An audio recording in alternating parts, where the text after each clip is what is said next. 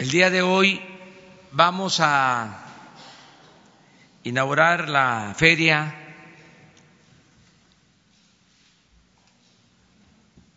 que se ha venido llevando a cabo desde hace algún tiempo para la exhibición de aviones, de helicópteros en la base aérea de Santa Lucía.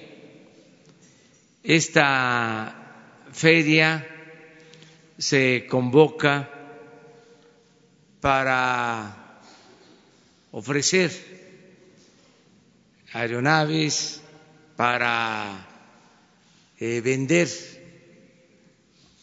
eh, a potenciales compradores helicópteros, aviones, y eh, se va a aprovechar la celebración de esta feria en Santa Lucía para eh, exhibir, para mostrar los aviones y los helicópteros que se están poniendo en venta del gobierno federal. Les van a informar ahora sobre la feria, sus propósitos y también de esta flotilla de aviones y de helicópteros que se van a vender porque se ha decidido no utilizar aviones y helicópteros en el traslado de funcionarios públicos. Es eh, un compromiso que hicimos de que no íbamos a utilizar estos aviones. En mi caso, que no iba a utilizar el llamado avión presidencial, que también está en venta y les van a informar eh, cómo está la situación de este avión y de toda la flotilla. Todos los funcionarios del gobierno, servidores públicos, tenemos que trasladarnos en aviones comerciales. Cuando se requiera ir eh, algún lugar distante, cuando este, se trate de distancias cortas por carretera, a ras de tierra.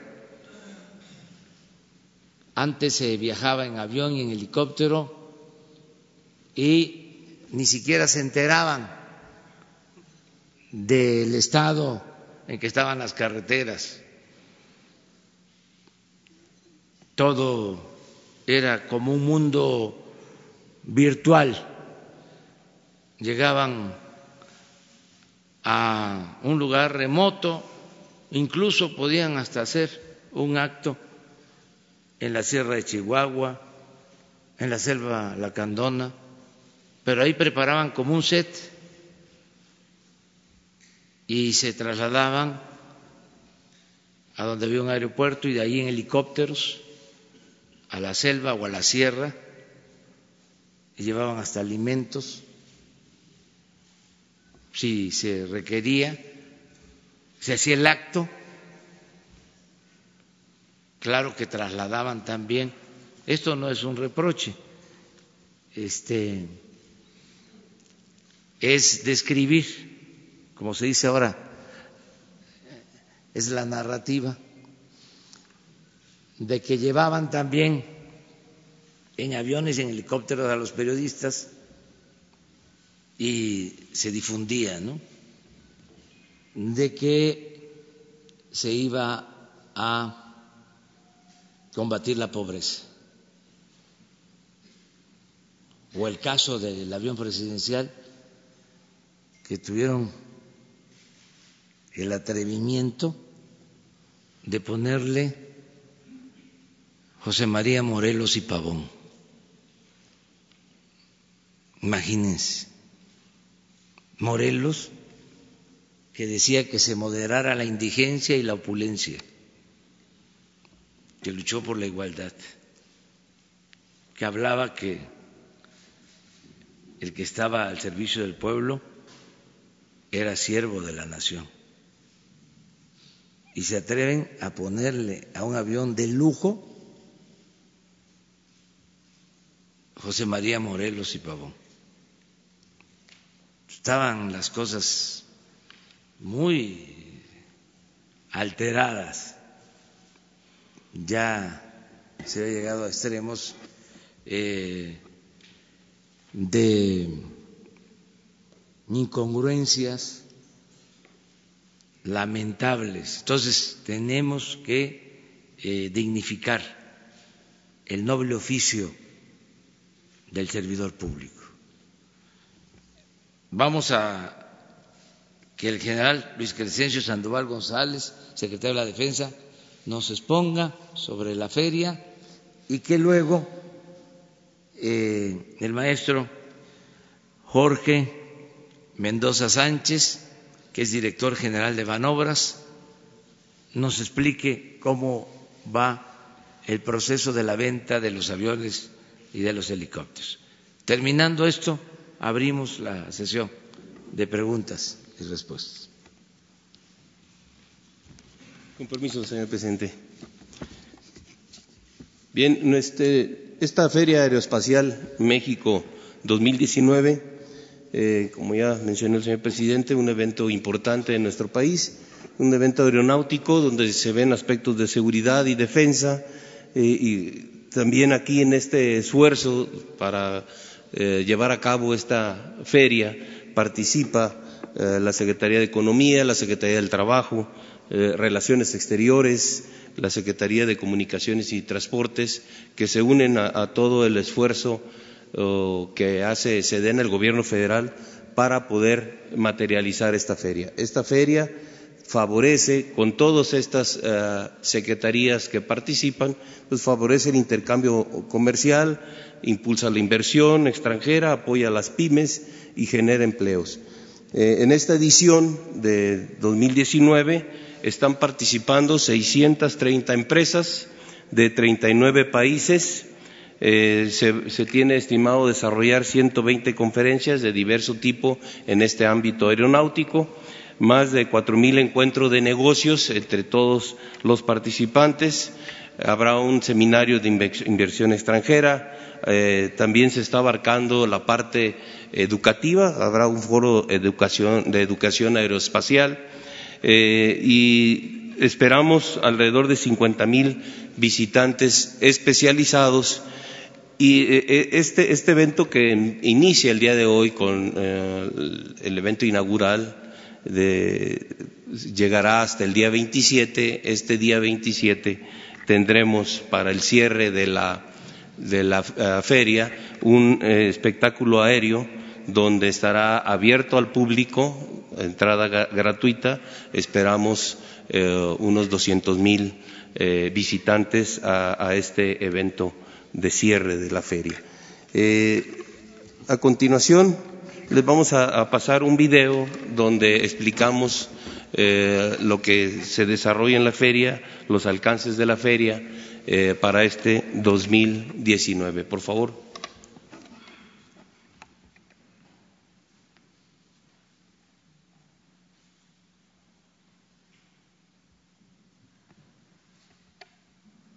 En el 2019, la tercera edición de la Feria Aeroespacial México espera la participación de 580 empresas de 40 países, 60 aeronaves en exposición estática, la asistencia de 50 mil visitantes especializados y que se logre alcanzar los 6 mil encuentros de negocios. Todo ello con el firme propósito de convertir a la FAMEX 2019 como el catalizador de la industria aeroespacial mexicana y principal de América Latina, con la capacidad de la Secretaría Secretaría de la Defensa Nacional en la organización y promoción de nuestro potencial hacia todo el mundo, hoy comenzamos una nueva era en la Feria Aeroespacial México 2019, contribuyendo con las políticas públicas del gobierno federal en líneas de acción fundamentales como el programa Jóvenes Construyendo el Futuro, brindando capacitación mediante el Foro de Educación Aeroespacial para que ingresen a la industria aeronáutica y de mantenimiento de aeronaves, fortaleciendo las relaciones binacionales con Canadá este año ha sido designado como invitado de honor.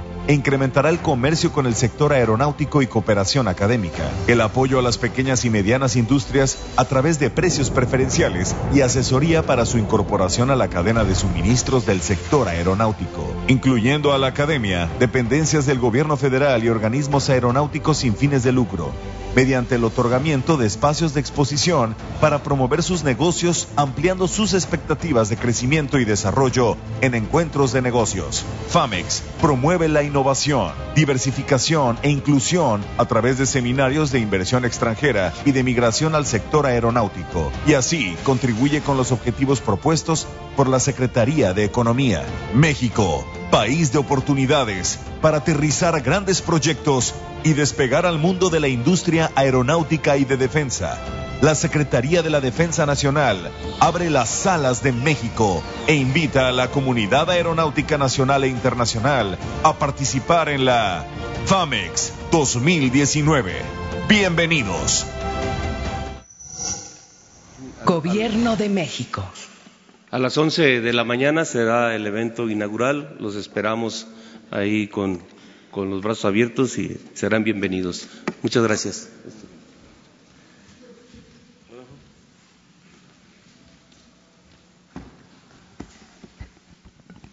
Eh, señor presidente, general secretario, representante de los medios de comunicación, muy buenos días a todos. El presidente me ha pedido que les informe sobre el estado actual de la venta del avión presidencial, así como el resto de las aeronaves susceptibles a venta.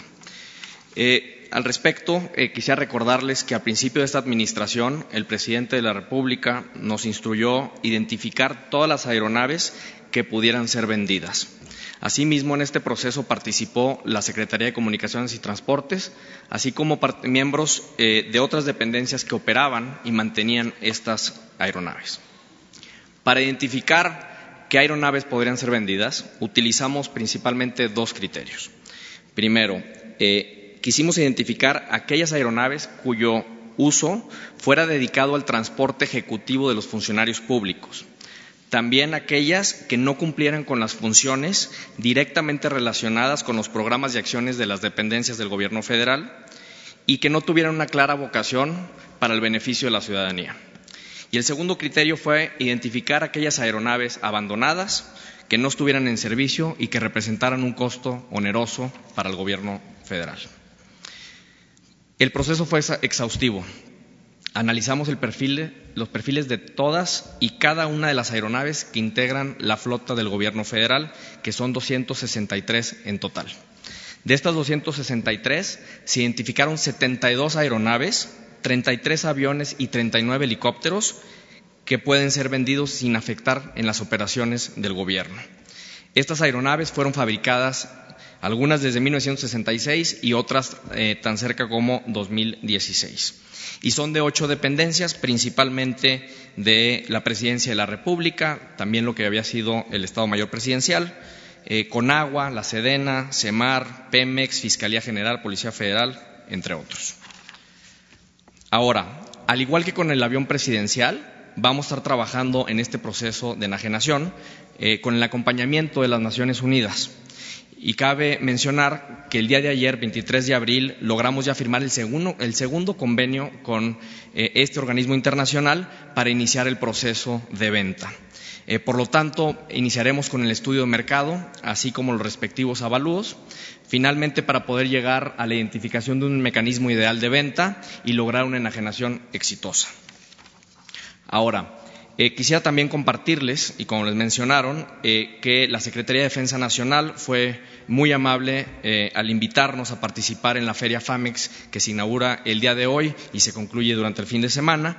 Estaremos presentes dentro de esta feria con el acompañamiento de las Naciones Unidas. Contaremos con un módulo de información y tendremos en exposición 33 de las 72 aeronaves que estaremos ya iniciando el proceso de venta.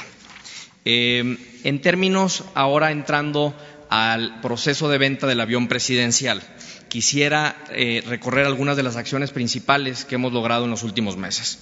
Primero, el 2 de diciembre del año pasado, eh, logramos ya iniciar con esta intención de venta y se logró la partida del avión hacia los Estados Unidos. El 22 de febrero del presente año firmamos el acuerdo de colaboración con las Naciones Unidas bajo el marco también de colaboración que firmó la Secretaría de Relaciones Exteriores con dicho organismo. Eh, el 27 de marzo del presente año, las Naciones Unidas en su sitio web eh, abrió ya el registro para los potenciales compradores, los que quisieran mostrar una intención de interés. Eh, y finalmente, eh, mencionar que esta convocatoria que abrió las Naciones Unidas cierra el próximo 29 del presente mes. Para mayo estaremos concluyendo ya con el análisis de mercado, con los avalúes, para, los avalúes para poder proceder con la venta del avión presidencial. Quisiera eh, recalcar que al momento nos encontramos en el estudio de mercado y en el avalúo del avión presidencial. Ya estamos recibiendo intereses por parte de potenciales compradores. Eh, al día de hoy tenemos 14 intenciones de compra de ocho distintos países. Por lo tanto, creemos que sí vamos a lograr una venta exitosa del avión presidencial. Ahora, ¿qué se está logrando con este estudio de mercado y este avalúo para poder concluir la venta? Primero, vamos a identificar a los potenciales compradores. Vamos a definir el precio de referencia. Hay que estar seguros que el precio al que se venda no va en detrimento del patrimonio del Gobierno federal y de la Nación. Vamos a determinar el mecanismo ideal para la enajenación. Eh, seguramente será un proceso competitivo y vamos a asegurar las mejores condiciones en este proceso. Ahora, también en las pantallas podrán ver eh, dos ligas eh, del Internet donde pueden ver mayor información. La primera es el catálogo de todas las aeronaves que estaremos ya iniciando con el proceso de venta, son las 72 antes mencionadas. Eh, asimismo, podrán ver también la página de la ONU donde se encuentra la información respecto al avión presidencial. Eh, y por último, quisiera dejarles un video donde muestra el catálogo. Este catálogo lo estaremos distribuyendo también durante la feria en el módulo de información y aquí podrán ver las características de cada una de las aeronaves que estaremos iniciando el proceso de venta. Muchas gracias. Como parte de la política de austeridad, el Gobierno de México, bajo los principios de responsabilidad y uso eficiente de los recursos públicos, anunció la enajenación del avión presidencial TP-01 José María Morelos y Pavón y de todas las aeronaves que no son relevantes para su operación. En marzo pasado, el Banco Nacional de Obras y Servicios Públicos, Banobras, formalizó el acuerdo específico de colaboración para que la Oficina de las Naciones Unidas de Servicios para Proyectos, UNOPS, brinde asistencia técnica para la preparación, análisis, evaluación e identificación de alternativas para su comercialización en el proceso previo a la venta del TP01. Asimismo, después de realizar un diagnóstico exhaustivo de las 263 aeronaves, 148 aviones y 115 helicópteros de la Administración Pública Federal, se identificó que 72 de ellas son susceptibles de enajenación.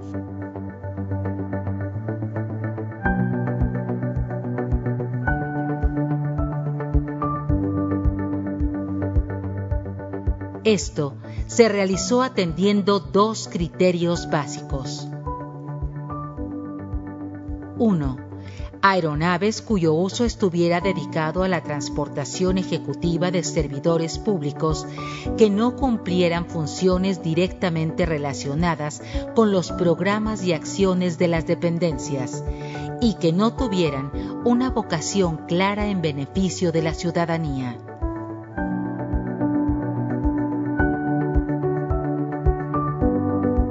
2. aeronaves que por sus características no estuvieran en servicio y generaran gastos derivados de su resguardo, mantenimiento y operación.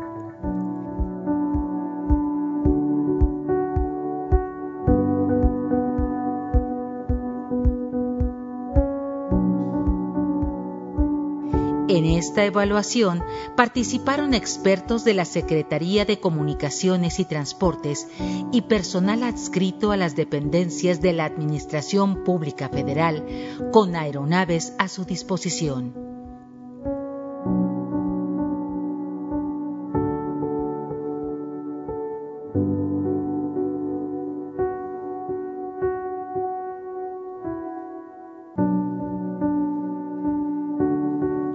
Los recursos obtenidos por la venta de estas aeronaves se destinarán a proyectos prioritarios en beneficio de los mexicanos. Es política del Gobierno de México promover el uso de vuelos comerciales para el traslado de los servidores públicos, lo que se traducirá en una reducción significativa del gasto en viáticos.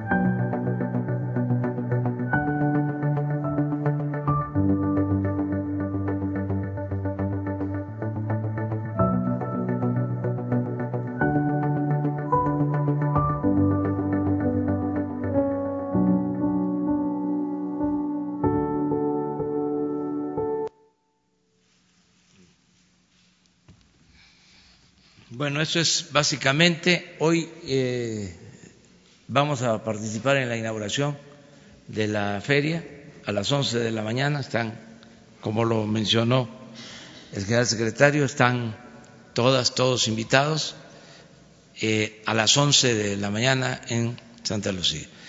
Eh, adelante, abrimos. Vamos a la primera pero sí hombre y mujer.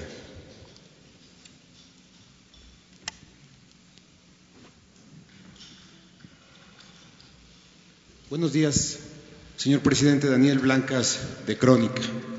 Eh, sobre el asunto de seguridad, presidente, eh, en el imaginario colectivo siempre ha estado esta visión de que los gobernantes pueden negociar con el crimen organizado, tener acercamientos con el crimen organizado para eh, pacificar un territorio, para, como se dice, tener en sosiego una plaza.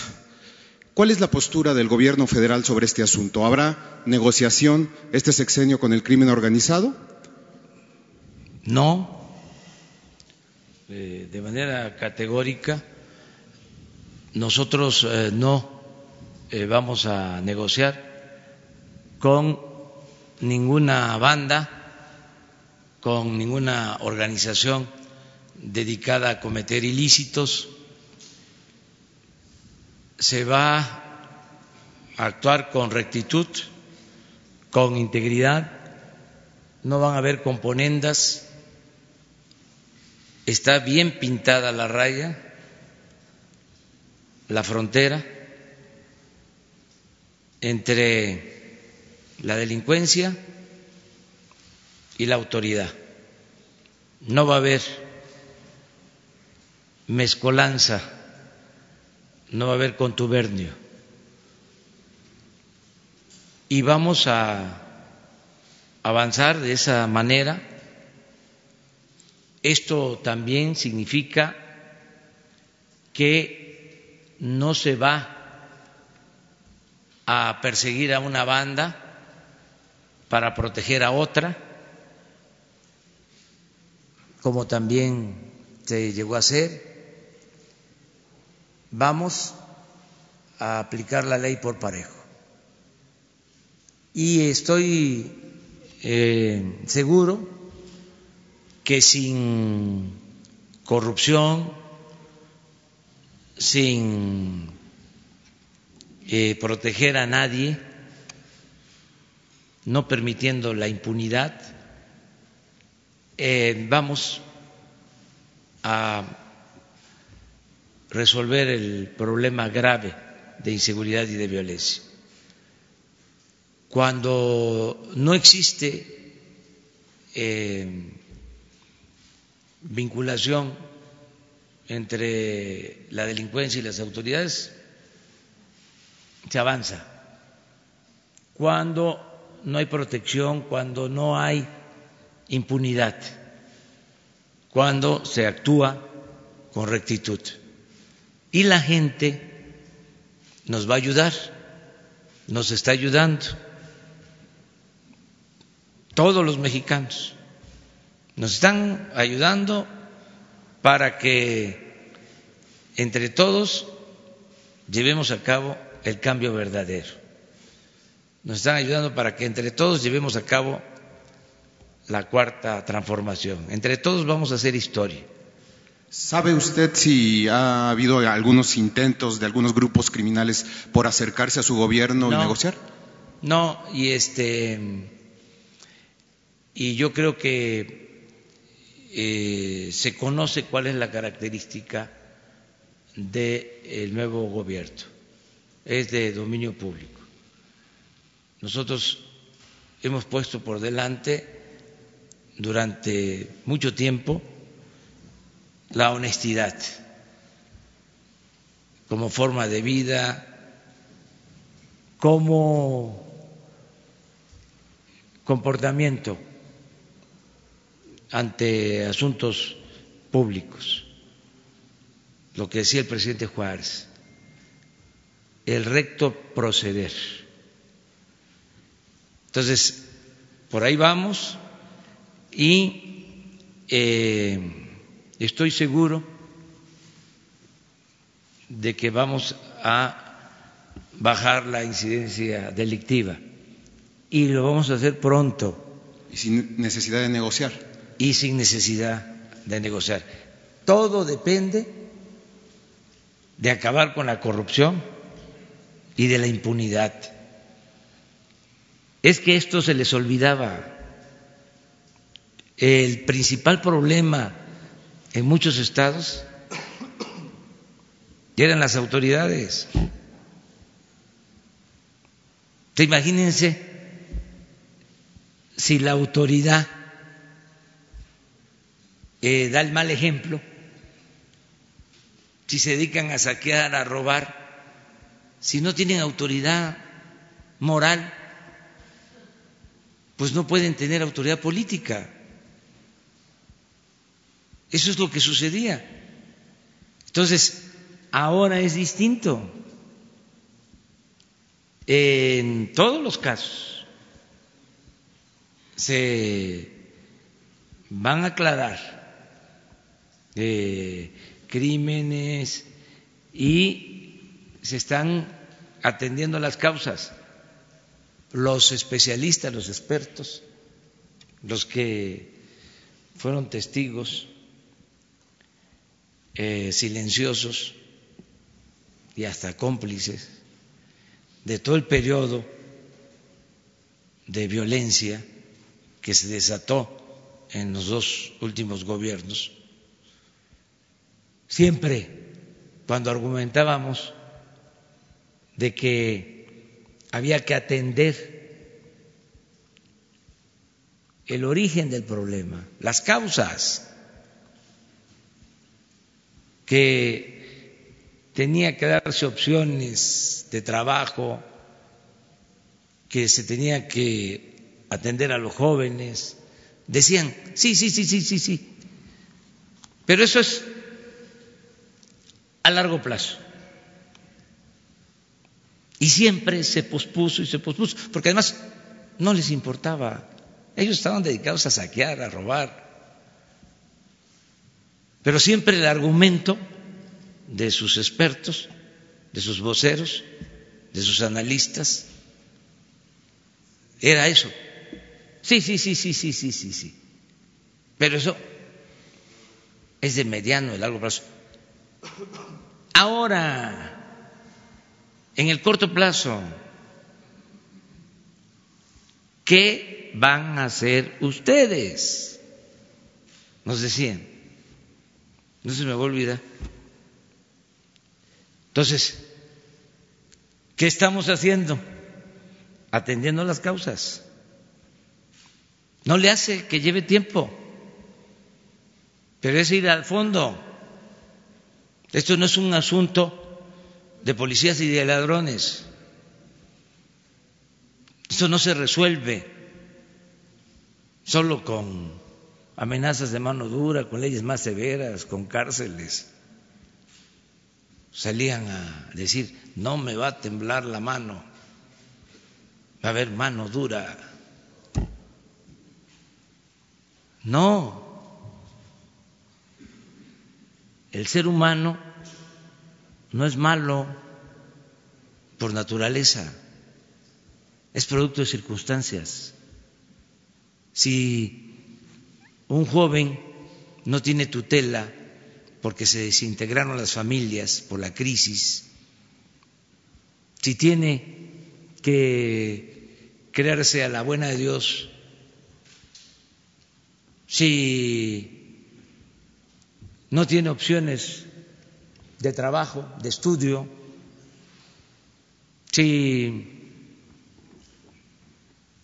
se le proyecta un estilo de vida en donde lo que vale es el lujo barato, la ropa de marca, las alhajas, la troca, toda la sociedad de consumo y la Cheyenne APA, con todas esas cosas pues cómo no este, van a caer en la tentación de tomar el camino de las conductas antisociales. Nosotros tenemos que atender eso, que haya trabajo, que los jóvenes tengan opciones de estudio, nunca más abandonar a los jóvenes atender las causas y al mismo tiempo dar el ejemplo desde el gobierno. Si los altos funcionarios públicos se dedican a robar, a saquear, lo que pasaba con el huachicol, que decían muchos, si roban arriba, ¿por qué yo no voy a participar cuando se pincha un ducto o se tiene una toma clandestina para tener 20, 40 litros, si no tengo otra opción y además me están dando el mal ejemplo. Esto de los aviones, imagínense, con 60 millones de pobres, el presidente arriba de un avión de lujo, ¿qué ejemplo da? ¿Dónde está la austeridad republicana? Hay otro avión que le pusieron Benito Juárez. ¿Qué decía el presidente Juárez? Que el funcionario tenía que aprender a vivir en la justa medianía entonces, ahora es distinto. Por eso estoy optimista y vamos a garantizar la paz y la tranquilidad en el país. Eh, estamos eh, trabajando con eh, los programas sociales, atendiendo a todo el que lo necesita. Todo el que eh, tiene necesidad de un trabajo, que, no es atendido, eh, está siendo convocado a participar, sobre todo los jóvenes. Eh, no estamos dando eh, ninguna posibilidad a negocios ilícitos, a componendas.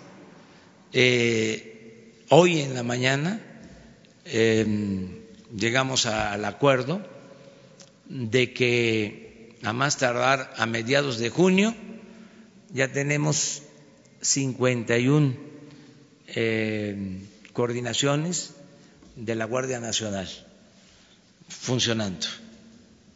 Ese es el acuerdo. Con 25 mil elementos vamos a comenzar. Eh, estamos también revisando eh, el comportamiento de otros poderes, respetando la autonomía de la Fiscalía para que las denuncias no vayan al congelador,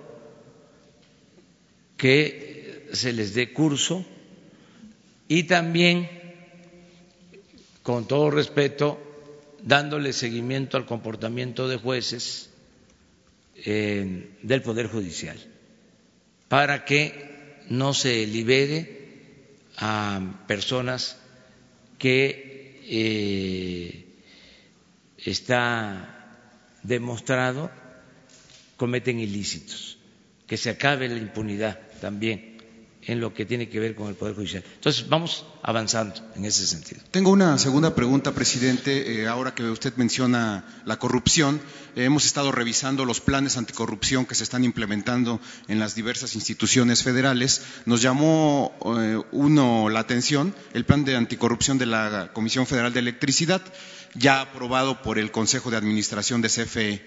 En este plan eh, se estipula y se aprueba el uso de testigos protegidos, de denuncias anónimas, es decir, la institucionalización de la sospecha para perseguir corruptos. Este es un lineamiento del Gobierno federal, es eh, una regla que se ha estipulado este uso de testigos protegidos y denuncias anónimas contra corruptos.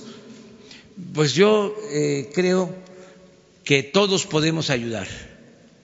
Todo el que sepa de eh, un presunto delito tiene la obligación moral de denunciar,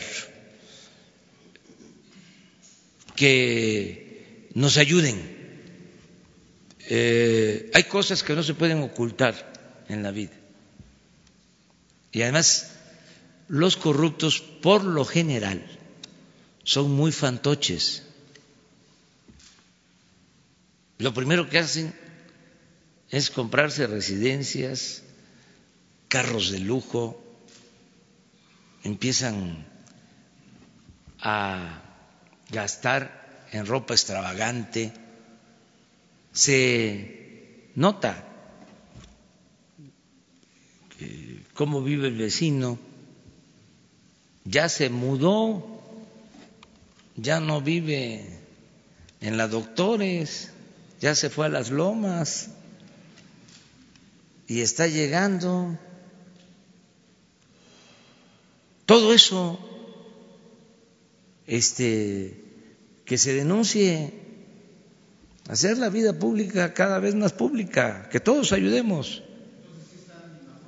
No conozco eh, estas normas, pero sí creo que todos este, debemos de contribuir para erradicar por completo la corrupción.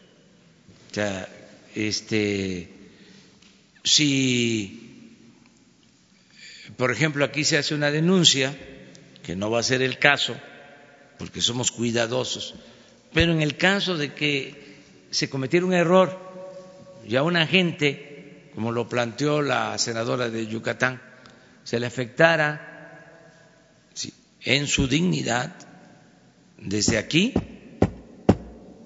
ofrecemos disculpa.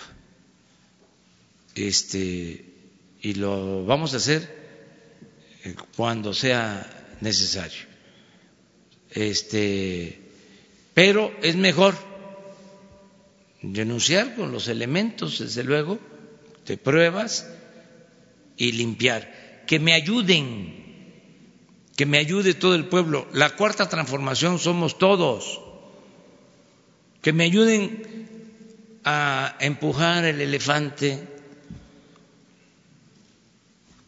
reumático, mañoso, que todos ayudemos, que es un gobierno de todos eh, y que este, no se esté nada más eh, señalando el error para que nos vaya mal, pues, que ese es otro asunto. También es este, permitido, no está prohibido, pero la crítica es fundamental.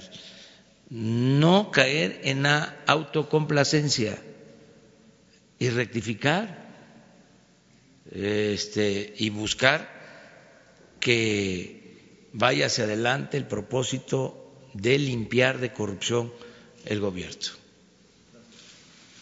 A ver tú. ¿Sí? Luego tú. Hola, muy buenos días, presidente. Soy Juncal Solano de el medio de comunicación en Internet, el canal El Charro Político. El día de hoy quiero preguntarle lo siguiente. En medios de comunicación en Internet se especula que por falta de voluntad política no se está queriendo llevar a cabo la tan famosa consulta para enjuiciar a expresidentes. También este es un llamado de los usuarios en redes sociales. Si bien es cierto, en marzo se había, establecido la fecha para llevarla a cabo, usted mencionaba que por una reforma al artículo 135 se iba a tener que posponer. Hoy eh, pongo de ejemplo eh, lo que pasó en la hidroeléctrica en Morelos, digo, en sí, Morelos. Entonces vemos cómo sí se llevó a cabo esta consulta ciudadana y por qué no la de los expresidentes. ¿Qué tendría usted que decirle a estas personas que aseguran que es por falta de voluntad política? ¿Es verdad? ¿Es mentira?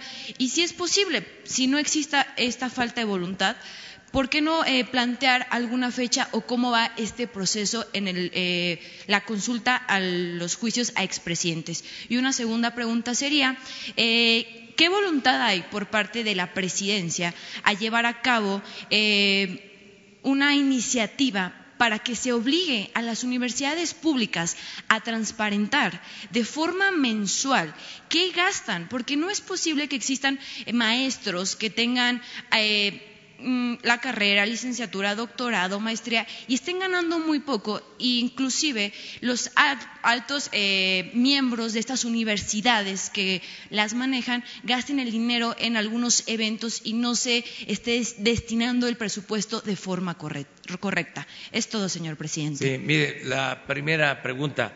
Em, estamos esperando, en efecto, la reforma al artículo 35 de la Constitución para que se pueda llevar a cabo esta consulta. Em, si no eh, se resuelve pronto y si la gente lo pide, vamos a llevarla a cabo eh, de manera eh, espontánea, con la eh, participación de los ciudadanos. se ponen las mesas y este, como se está establecido en la ley, creo que para la participación ciudadana, en el caso de la Secretaría de Gobernación, hay un marco legal que fue el que se utilizó ahora, en efecto, para la consulta en Morelos, a ver si nos alcanza con eso, si se puede, y eh, una consulta ciudadana, la vamos a hacer si la gente lo está eh, planteando, este, si lo consideran. Eh, yo vamos a esperar a que eh, termine el periodo, ya va a concluir, y ver si los diputados y los senadores tienen considerado periodos extraordinarios. Este, para ver si no les alcanza ahora el tiempo, si están pensando en convocar a periodos extraordinarios en donde se puedan llevar a cabo estas reformas. Tenemos temas pendientes. Por ejemplo, no termina de eh, aprobarse lo del fuero, lo de la derogación del fuero, porque en el Senado se aprueba quitar el fuero al presidente, eh, como lo planteamos nosotros, y se agrega que también a los legisladores, y los diputados ayer deciden que sí, se le quite el fuero al presidente, pero no a ellos, que así de manera fraterna, cariñosa, suave, respetuosa, les digo que eso no tiene que ver con nuestro tiempo, que se tiene que acabar el fuero para todos, que lucen mal y ofrezco disculpa este, por adelantado, no se vaya a ofender, o sea, es un poder autónomo, independiente, al final lo que ellos resuelvan es lo que este, se tiene que respetar. Pero siempre digo lo que pienso. Entonces no me podía quedar con eso. Bueno, ahora va a regresar al Senado esa reforma sobre el fuego. Tenemos eh, en diálogo para aprobación la reforma educativa para derogar, eh, en definitiva, abrogar, cancelar, como se le llame, a la mal llamada reforma educativa. Entonces, eso está. Nos falta la aprobación de la ley de austeridad republicana y nos falta la reforma al 35 constitucional para eh, revocación de mandato y consulta ciudadana. Entonces, eh, los legisladores tienen que eh, ponerse de acuerdo si no les alcanzó el tiempo en sesiones ordinarias es posible está permitido que se convoque a sesiones extraordinarias. Eh, si se lleva a cabo esta eh, reforma, van a facilitarse las cosas. Si no, buscamos otro mecanismo, siempre y cuando lo solicite la gente, que podamos medir. Eh, podemos hacer una encuesta y preguntarle a la gente, ¿quieres que se lleve a cabo la consulta? Eh, para enjuiciar o no a los expresidentes y a partir de ahí resolver. Yo este, ya conozco mi postura, aunque respeto la voluntad de los ciudadanos. Mi postura es de que haya un punto final en el caso de los expresidentes. Eh, y que eh, empecemos de nuevo, como lo estamos haciendo, como ya lo iniciamos, que demos un buen ejemplo nosotros y que no tengamos que caer en medidas espectaculares, que ya no se esté engañando a la gente con chivos expiatorios, todo esto que hacían sino que eh, en esta nueva etapa el que cometa un acto de corrupción sea castigado sin este, impunidad, sea quien sea, aunque sea el propio presidente en funciones, una etapa nueva.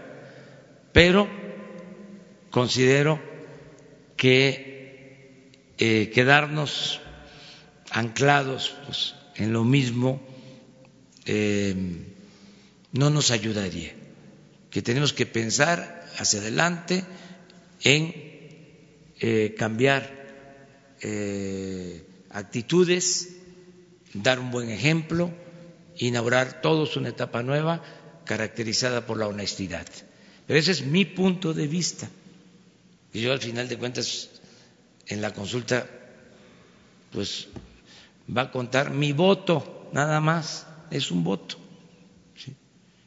Y voy a respetar la voluntad de la gente. Pero sí voy a argumentar, voy a decir por qué considero que no nos debemos de meter en eso, este, por el bien de eh, país, por el bien de la nación, sin que esto signifique eh, protección, eh, contubernio, complicidad, nada de eso. Debemos de ver hacia adelante, que el país cambie, que sea distinto y abandonar lo que se hacía cada seis años, de que se perseguía gente, ahora me están pidiendo. Es que eh, no hay nadie este, en la cárcel. Me están diciendo, no todos, pero sí algunos me dicen, este, y respetuosamente, ¿no? Eh, y de buena fe. Y les digo, bueno, pues los que han cometido algún delito o se presume que cometieron algún delito, ya en nuestra administración, todo lo que nos llega lo estamos remitiendo a la Fiscalía General. Y en unos días más vamos a dar a conocer todas las denuncias que hemos presentado a la Fiscalía General. Denuncias que tienen que ver con el llamado huachicol, las que tienen que ver con la delincuencia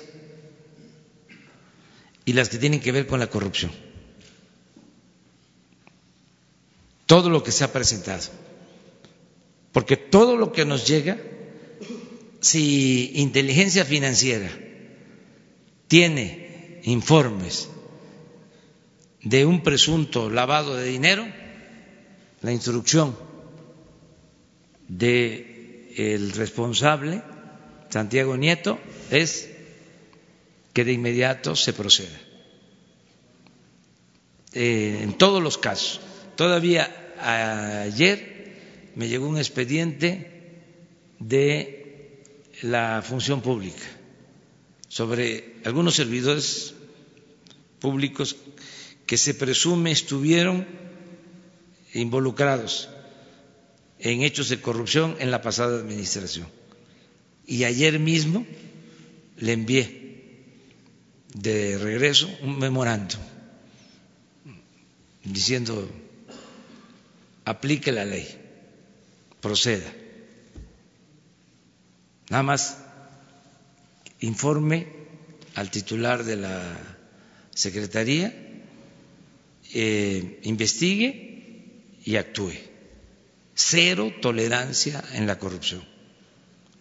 Entonces, eh, estamos eh, haciendo eso, por eso lo de la consulta, pero sí lo vamos a resolver. Y estén ustedes también ayudándome a recordar este asunto, que no se nos pase el tiempo. Y el otro asunto que trataste es... De las universidades. Ah, sí, ojalá, eso tiene que ver con la autonomía eh, de las universidades. Hay dos formas de hacerlo. Una que eh, el Congreso en este caso la Cámara de Diputados, que apruebe el presupuesto, este, pueda, en uso de sus facultades, si tiene posibilidad de hacerlo legalmente, de pedir informes, este, eh, si no mensuales, trimestrales, porque nosotros sí tenemos que estar informando permanentemente al Congreso sobre el ejercicio del presupuesto. Esa es una forma de hacerlo. La otra sería que voluntariamente las universidades informaran sobre el ejercicio del presupuesto, que los rectores informaran. Yo voy a informar, y aprovecho para decirlo, cada tres meses aquí sobre el estado que guarda la administración pública. Cada tres meses voy a estar informando. Eh, el próximo informe va a ser a mediados de junio y luego tengo que informar en la Cámara de Diputados, en el Congreso, en julio, perdón, septiembre, la apertura de sesiones. Eh, y luego tres meses después, cada tres meses voy a estar informando. Transparencia completa. Y pues aquí informamos también todos los días. Buenos días, presidente. Soy Saúl Soltero del canal de redes sociales El Nopal Times. Eh, hacer la siguiente pregunta. A partir de la revelación que se ha hecho que no fue un convoy el que intentó irrumpir con Vicente Fox, sino fueron dos escoltas que se están equivocando en el ingreso al evento que se dirigían y que se les otorgó estos ocho elementos de la Sedena, ha habido un reclamo, una petición eh, de muchas personas en redes sociales para que no se les den estos privilegios a los expresidentes, justo como fue una de las promesas que mayor difusión tuvo en, redes sociales, en campaña, mejor dicho. Y ¿Qué, tanto usted eh, se podría comprometer en ese sentido a retirar estos escoltas para que los expresidentes tengan los mismos privilegios que el resto de los ciudadanos? Esa como primera pregunta. Y como segunda pregunta, en relación a lo que Hace un momento usted respondía que no se quiere dar eh, estos shows o esta parte espectacular en cuanto a resultados de la Fiscalía General de la República. Sin embargo, van casi cinco meses y ha habido pues casi, casi, casi desde donde se levanta una piedra se encuentra corrupción eh, realizada por el gobierno de Peña Nieto y anteriores gobiernos en CFE, en Pemex, como lo hemos visto pues en muchas ocasiones aquí en las mañaneras y en muchos otros medios, en muchos otros lugares. Entonces, ¿no cree que ha faltado igual voluntad política por parte de la Fiscalía General de la República para ir contra estos peces gordos, llámese directores, secretarios de Estado o expresidentes que hubieran participado eh, sino cuánto tiempo usted cree que es razonable para que el fiscal que usted propuso pueda brindar estos resultados para acabar con la impunidad. Ojo, no como show o como espectáculo, pero sí como una muestra real de que está existiendo pues este fin a la impunidad. Y finalmente, en relación al maestro Alfredo Jalife, que muchas personas pugnan o solicitan que se ha incorporado en su gobierno por ser un excelente analista, un geoestratega, que tiene muchas ideas de cómo podría México transitar a ser un país exitoso. ¿Qué opina usted eh, de esa petición, de que sea tomado en cuenta dentro de su gobierno para ocupar algún cargo? Bueno, pues eh, acerca de lo de las denuncias, no prescriben es decir, este, la Fiscalía tiene tiempo para proceder y vamos a estar tratando el tema para que se conozcan cuáles son las denuncias que están abiertas y este, no caminan para que de esta forma, respetando la autonomía de la Fiscalía, se este, actúe. Acerca de lo de eh, Jalife, pues eh, es una muy buena persona, eh, no creo yo que quiera ocupar un cargo, es un analista, un investigador pero en el caso que hubiese eh, algo que le interesara, como cualquier otro eh, profesional, analista, lo tomaríamos en cuenta. No hay veto para Jalife ni para nadie. Hay muchas discrepancias, eh, este, mm, hay debate, yo lo considero sano. A veces este, se pasan, pero es sano eso. Ya cuando no se debate, es que este, pues hay que avisarles de que ya se apagó la luz, ¿no? hay que cerrarle los ojos. Este, pero tiene que haber esto, con respeto, debate. Entonces, eh, eh, Jalife y otros que están en contra de Jalife son nuestros amigos. Son nuestros amigos. No tenemos nosotros este, vetos para, para nadie. Y la primera pregunta. Sí, en relación a la seguridad o los privilegios a, los expresidentes. Miren, este, se redujo mucho el número de elementos para eh, la protección del presidente Fox. Solo son cuatro elementos. ¿No son ocho?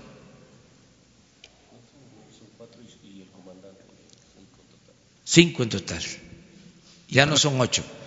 ¿Y para Felipe Calderón? Son doce. Pero mire,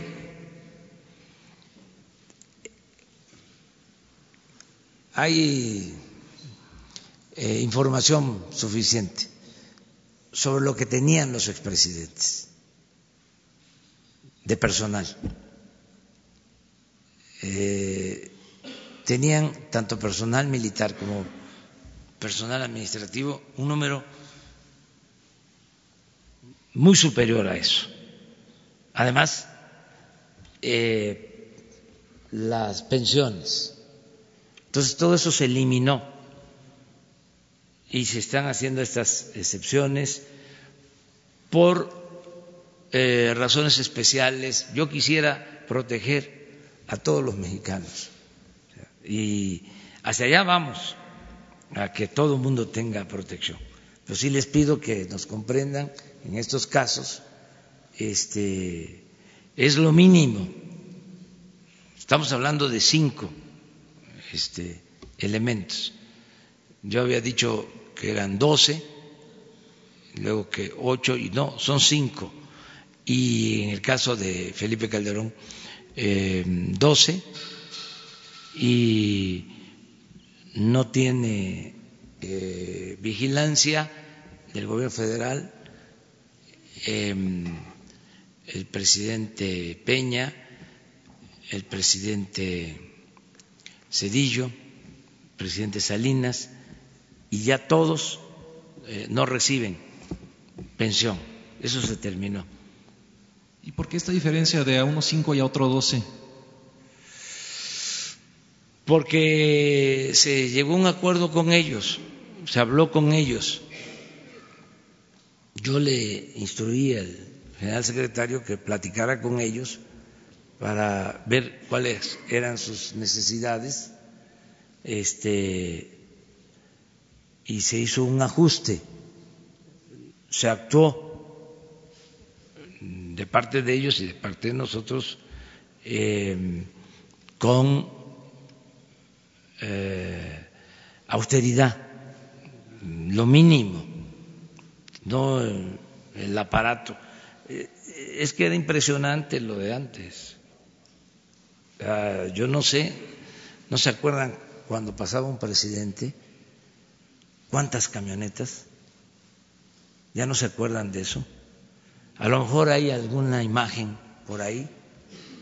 Este, era una, otra, otra, otra, diez camionetas.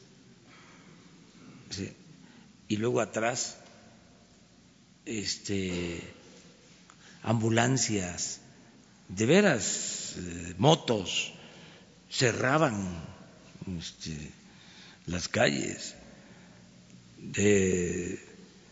ya eso ya cambió, ya no es así, ya es otra otra cosa. Yo estoy procurando, pero además lo saben quienes desde hace tiempo están conmigo, de que se respeten los altos, de que no haya eh, prepotencia en nada, en nada absolutamente. Y por eso tengo la oportunidad, hasta cuando voy a la casa, que ya ahora ya se sabe más dónde vivo, porque sacaron hasta una manta y en primera plana. Este, bueno, cuando voy, ayer por ejemplo, iba yo a entrar al pan y se este, junta un carro, un señor, y me dice, este, ya está eh, preparando, hay que hacer la comisión para los festejos de la independencia. O sea, hasta en el carro tenemos diálogo, pues ahí. Le digo, sí, andamos en eso, vamos a crear, porque vamos a crear una comisión con ese propósito, para organizar los eh, festejos, la celebración de la independencia en el 2021. Y dice, yo participo. Y ahí me entrega una tarjeta y ya les vamos a presentar todo el plan y sí vamos a invitar a participar a muchos, pero esto da oportunidad de diálogo con todos.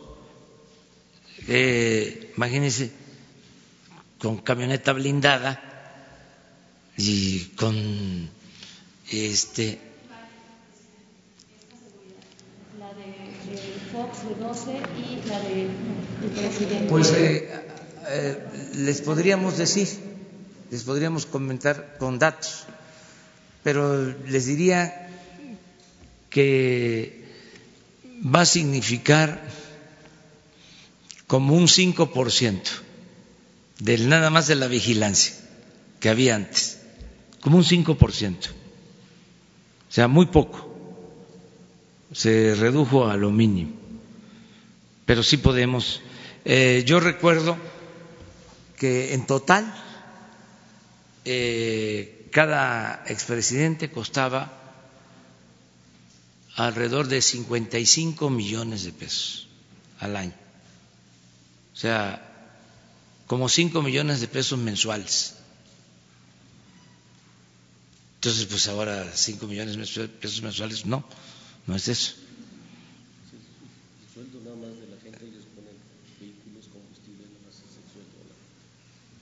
Pues aquí me está soplando el general. Este, nada más es el sueldo de los elementos. Ellos ponen vehículo y combustible. Así es, ¿verdad? Muy bien. Compañero, hombre y luego tú. Buenos días, señor presidente. Carlos Montesinos de Loguera. Este, para preguntarle, hace unos minutos antes de iniciar la conferencia, el presidente Donald Trump tuitea que el día de ayer hubo un choque entre elementos militares de México y de Estados Unidos en la frontera, donde incluso las tropas mexicanas habrían apuntado a los estadounidenses y amenazó con represalias para empezar un despliegue armado en la franja fronteriza. Este, preguntarle tanto a usted como al general secretario si tiene información de este percance, si hubo algún reporte o si es falso lo que está tuiteando el presidente Trump. Bueno, conozco el texto de un Twitter, pero no va en ese sentido. Habla de eh, migrantes. Otro. después de ese. Un segundo ah. después de ese. A ver. Sobre un incidente militar. No hubo Sí.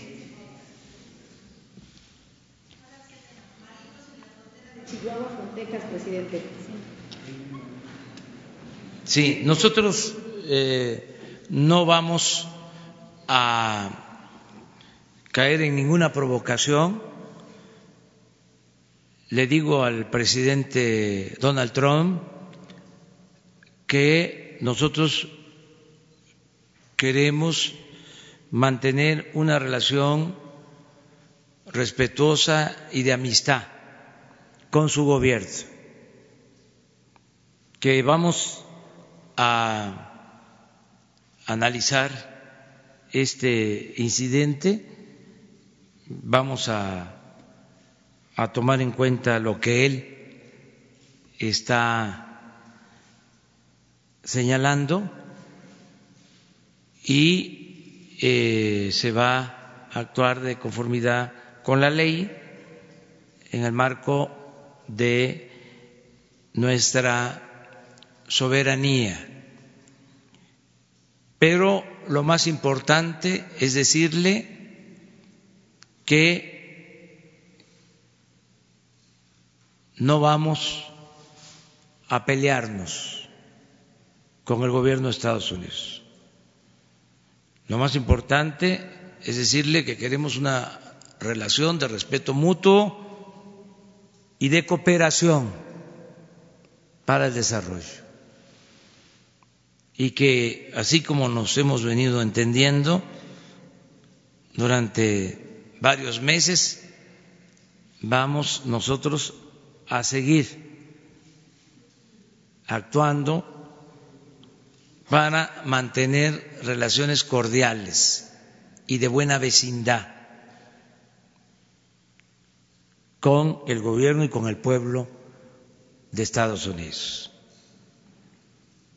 Aprovecho para este, decirlo, había visto el primero, eh, no había visto este, pero ya por lo que estoy leyendo, eh, vamos a hacer la revisión del caso eh, tomar en cuenta lo que él está señalando y eh, asegurarle de que va a haber siempre de parte nuestra una actitud responsable y de respeto al gobierno y al pueblo de Estados Unidos. Eso es lo que puedo comentar. Buenos días, señor presidente. Nelly San Martín de Proceso. Eh, quiero preguntarle, el día de ayer se presentó aquí la información de que se les está dando una ayuda de 15 mil pesos a las víctimas de Tlahuelilpan. Sin embargo, Proceso publicó este fin de semana, reveló eh, la información de la existencia de un seguro por 250 millones de dólares que Pemex tiene con la aseguradora Mafre. Y quisiera preguntarle por qué no se hizo efectiva esta póliza para indemnizar a las víctimas, dado que eh, contemplaba siniestros como el que ocurrió en Tlahuelilpan, y eh, pues preguntarle por qué esta eh, póliza está pagada y está vigente hasta junio de 2019. Esa como primer pregunta. Y la segunda es que ayer se dio a conocer que la Sedena pues ya entregó la manifestación de impacto ambiental sobre el aeropuerto en Santa Lucía a la Semarnat y eh, pues este documento da cuenta de un aumento del 11.7% en el presupuesto que se va a destinar para la construcción de esta obra. Todavía no inicia la obra y ya se incrementó eh, de 70 mil millones de pesos según el plan maestro que presentaron en la transición por parte de Grupo Riobó a 78 mil 500 millones de pesos y eso que todavía no inicia la obra. Esto dado que hay un cerro que no se había contemplado en el plan maestro, preguntarle si prevén más incrementos y también por qué no se tomó en cuenta este cerro que complicaría las operaciones de eh, una de las pistas para el aeropuerto comercial y si le han también expresado información sobre la viabilidad en esta manifestación de impacto ambiental. Se habla de que el acuífero en el que está Santa Lucía está sobreexplotado y este abastece al Estado de México y Hidalgo y parte de la Ciudad de México. Muchas gracias. Bueno, este, acerca de Lo del seguro, que no tenía conocimiento, pero que vamos a investigar. Si es así, pues este se va a pedir a la aseguradora que cumpla y que le pague eh, lo que corresponde a los familiares de las víctimas. Nada más es cosa de que se analice. Yo creo que para mañana ya tengo yo la información y le puedo este, responder. Y si es cierto, pues no habría este, ningún obstáculo, porque pues pagaría la aseguradora, ni siquiera es el gobierno federal. Pero lo vamos a analizar. Lo otro, pues es eh, parte del proyecto. Eh, se están haciendo los ajustes, lo que se tiene que tomar en cuenta es de que no hay corrupción, no hay fines de lucro, nada más para que no nos confundan. Y deben de estarse haciendo pues este los presupuestos más apegados a la realidad. Antes eran anteproyectos como es normal en estos casos. Ahora ya se está hablando en términos de eh, aeropuertos ahora ya se está aterrizando ya se está viendo más el presupuesto. Claro que se tomó en cuenta el cerro. ¿Saben desde cuándo? Desde hace como 50 años que se construyó el aeropuerto militar de Santa Lucía, porque es el mismo aeropuerto ya me imagino que el cerro existía. Entonces, con todo respeto, ¿eh? Em, pero de todas maneras vamos a dar toda la información. Les adelantamos de que la semana próxima ya se presenta todo el proyecto.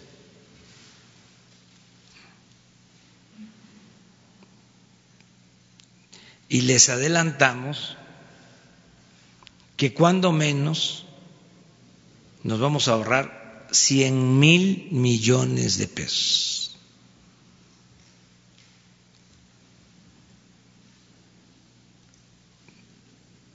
Y les adelantamos que vamos a resolver el problema de la saturación del actual aeropuerto en tres años, no en seis, como originalmente lo tenían contemplado. Y eh, no vamos a tener problema de falta de agua. Y vamos bien y estamos acostumbrados a enfrentar obstáculos y a resolver problemas. Esto es como una carrera de obstáculos. Corre uno y pone un obstáculo, hay que brincarlo. Y sigue uno corriendo y otro obstáculo, hay que brincarlo. Pero la cuarta va. Eso es lo que puedo comentar.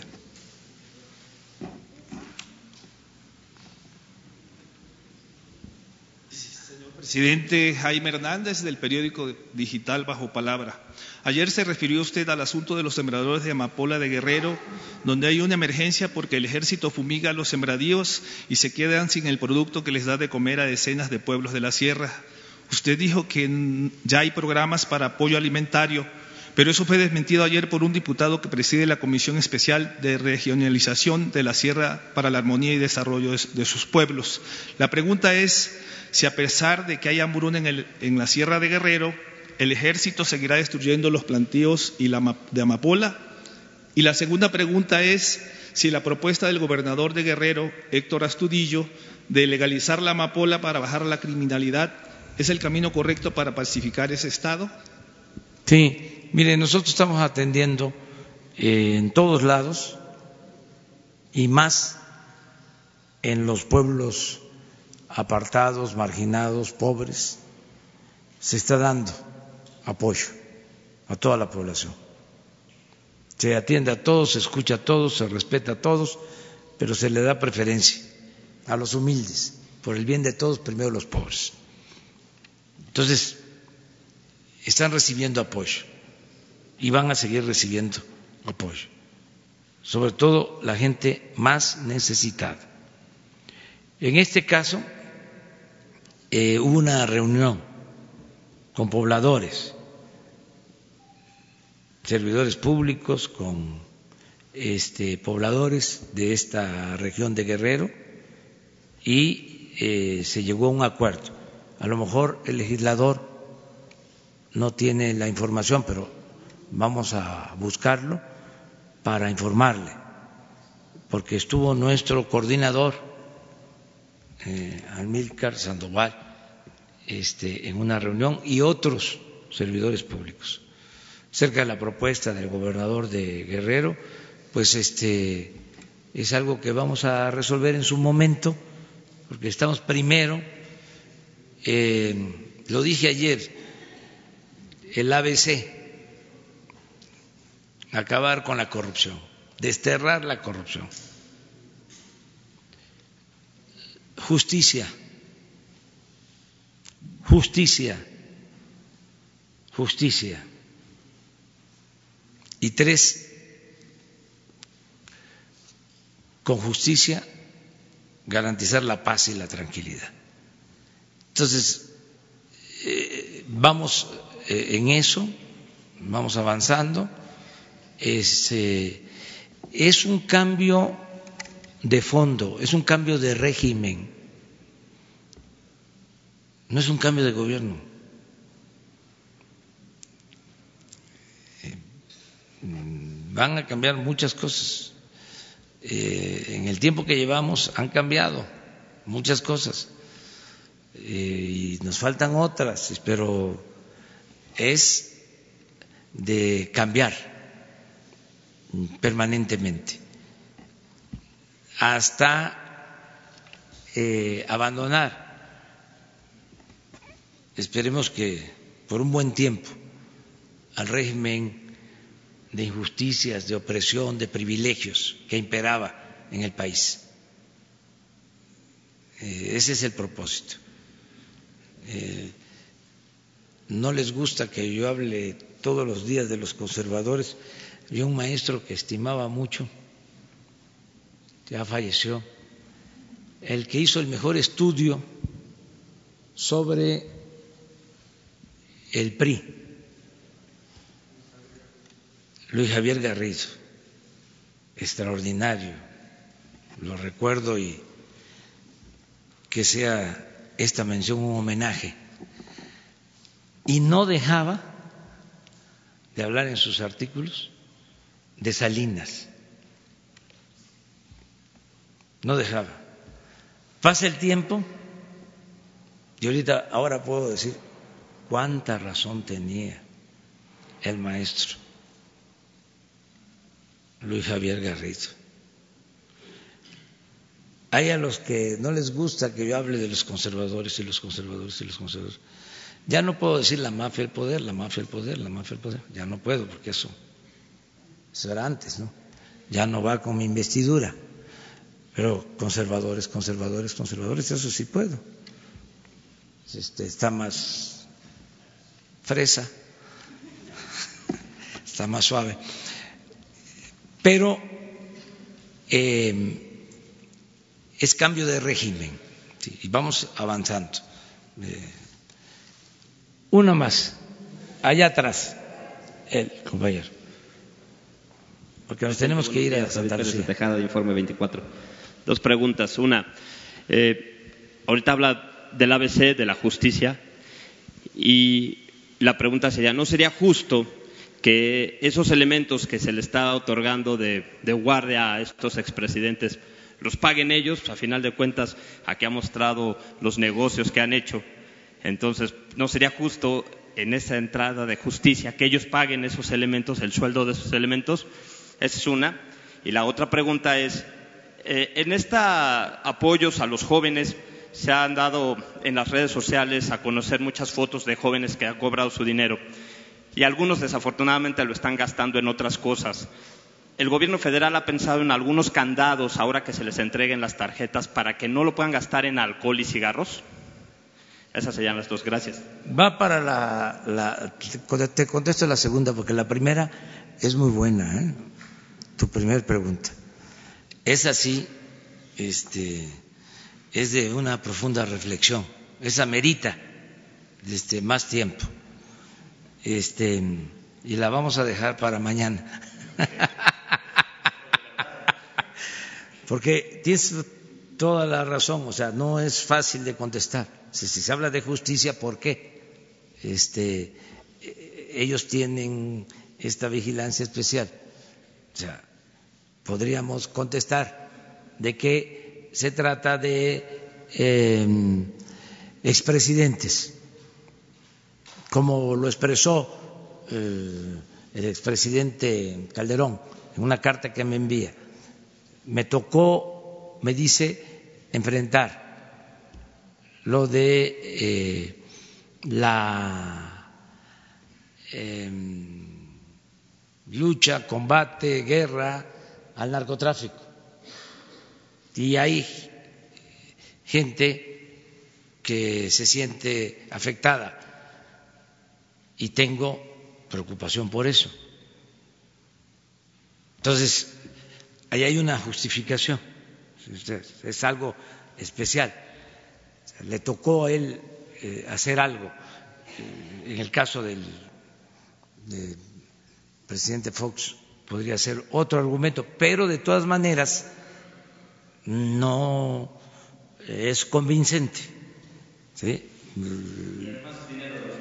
Sí, sí. Este, por eso vamos a. Es más, Vamos a dejarla de tarea. Sí, para todos los que nos están escuchando, que nos ayuden. Este, el por qué sí, el por qué no. es buen tema, es buen tema este. Em, la otra. Son los candados. Si, si ha pensado el gobierno Miren, eh, en eso yo no estoy de acuerdo. Este, los jóvenes y los ciudadanos son mayores de edad eh, siempre se les ha querido tutelar, siempre em, eh, se busca reglamentar lo que se les entrega, como si fuesen irresponsables, como si eh, no actuaran este, racionalmente. Hay esa tendencia eh, y lo usan mucho como pretexto para que haya intermediarios ¿sí? Que les este, entreguen los fondos o para eh, reglamentar y decirles puedes gastar en esto, en esto no. Les voy a poner un caso. Lo que sucede y ojalá y se revise con los investigadores, eh, los que están estudiando maestría, doctorados, que tienen becas eh, en universidades, en la academia les entregan, aparte de la beca, algunos bonos para comprar eh, materiales y les especifican qué tipo de material pueden comprar. Eh, una computadora con tales características, casi hasta les dicen a dónde la van a ir a comprar. Programas gubernamentales. ¿Cómo a alguien que está estudiando un posgrado se le va a reglamentar lo que se supone es un estímulo para que eh, trabaje Pero esas en investigación. Pero esas becas no se da también a los de secundaria y últimamente ha habido estudios donde la mayor, eh, eh, los mayores que compran cigarros, por ejemplo, son jóvenes de secundaria. Pero hay muchos jóvenes que no actúan así y además hay que empezar por darle la confianza a los jóvenes y a todos. ¿Por qué? Eh, por adelantado vamos a desconfiar. Es mejor que aquí y que todos eh, les mandemos a decir respetuosamente, oigan, este, cuiden, sí, lo de la beca, úsenlo bien, este, aplíquenlo bien, a reglamentarlo. El caso de los que están estudiando, los que tienen beca, de CONACYT y en general, pregúntenles. Hay quienes en cinco años tienen hasta tres computadoras, porque solo pueden gastar en eso sus estímulos. ¿Por qué no se les el dinero? ¿Por qué se les administra? ¿Por qué se les considera menor de edad? Yo, eh, una de las cosas que he planteado aquí en el gobierno y que a lo mejor lo vamos a llevar a cabo, es que un trabajador tiene su sueldo, pero además tiene prestaciones, tiene derecho a despensa, tiene derecho a lentes, tiene derecho eh, a tener eh, un apoyo para eh, vacaciones, aparte del sueldo. ¿Saben qué quisiera hacer? Todas esas prestaciones, sumarlas al salario.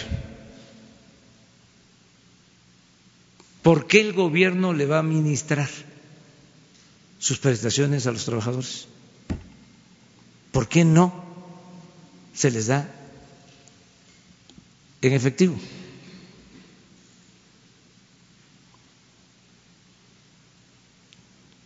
Pero quedó eso y ahí entra el trafique, porque si van a comprar despensas, porque es un contrato, es decir, eh, hay la obligación del gobierno de entregar las despensas, pues entonces viene el contrato y el que compra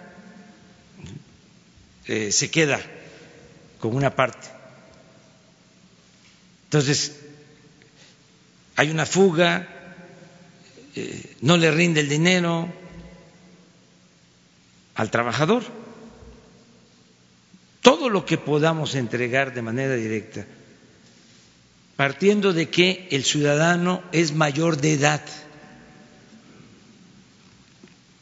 Estamos viviendo un momento en México único de ciudadanos de primera en cuanto a conciencia. Es mucha pieza el mexicano. Es lo mejor que tenemos. Nuestro pueblo, muy consciente. Hubo un despertar ciudadano. Ya cambió todo esto. Cambió la mentalidad del pueblo, que es lo más difícil de lograr. Porque siempre lo he dicho, hay veces que hay revoluciones y no cambia la mentalidad de la gente. La gente sigue pensando igual. Ahora, sin violencia, un cambio de mentalidad y cuando cambia la mentalidad del pueblo, cambia todo, todo. No hay nada que detenga la posibilidad de una transformación, porque ya es una mentalidad distinta.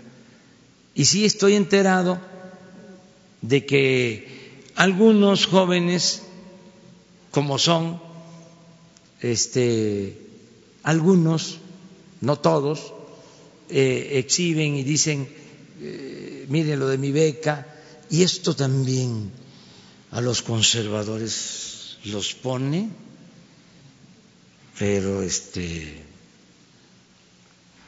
enojadísimos, enojadísimos, porque para ellos no hay que entregar nada, nada.